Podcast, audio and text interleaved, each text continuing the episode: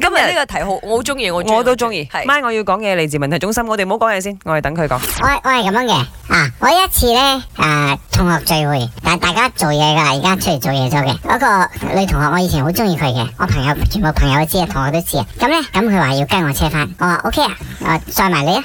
我本來要載我 friend 翻嘅，咁我就諗住載我朋友翻先，跟住我先再翻，多啲機會俾自己。點知我呢個死蠢朋友呢，佢呢就話佢屋企近啲，叫我載嗰、個呃女同學翻先，跟住跟住先載翻。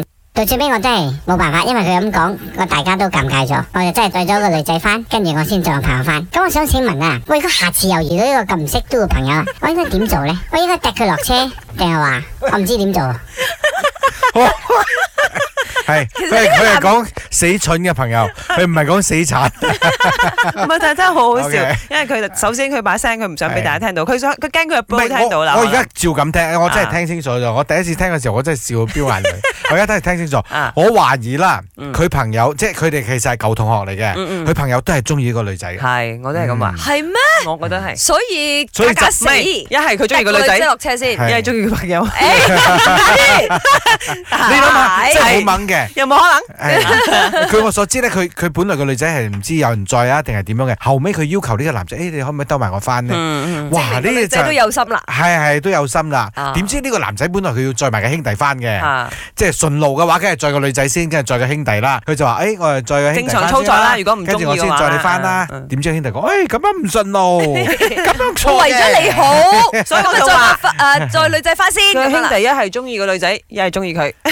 真係好唔識 do 啊！咁而家當然佢嘅問題就問下廣大嘅聽眾，下次遇到你咁樣嘅情況，佢應該點做？你哋有咩係見解咧？係林生有梗咩係見解首？先同呢個兄弟絕交啦！我 哋一定係重色輕友噶嘛。咁我諗我會直接講咧。即 係如果你係係個男仔個司機嘅話啦啊，即係我會直接講唔緊要，我咧要去個女仔屋企嗰度攞嘢，哦啊，我載你翻先。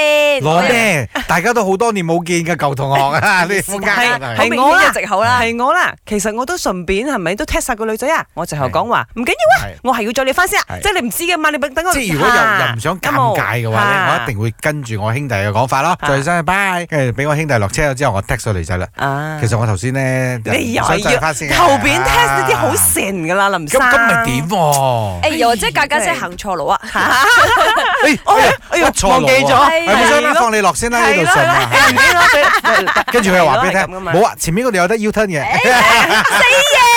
咪我要講嘅，如果遇到咁嘅情形，攞包瀉藥俾佢俾佢朋友飲咗之後，打三條狗掟去醫院，跟住自己走個女仔翻咪搞掂咯，教訓下佢唔識醒目嘅人係咁樣啊噶啦。哎呦，兄弟兄弟要 make my day 啊！一大朝頭早笑死我啦！教你啦，下次換架雙人跑車啦，咁咪冇位坐咯。再唔係，如果換唔到跑車，將你堂車後座塞滿晒去，得翻兩個位，但係冇得跟。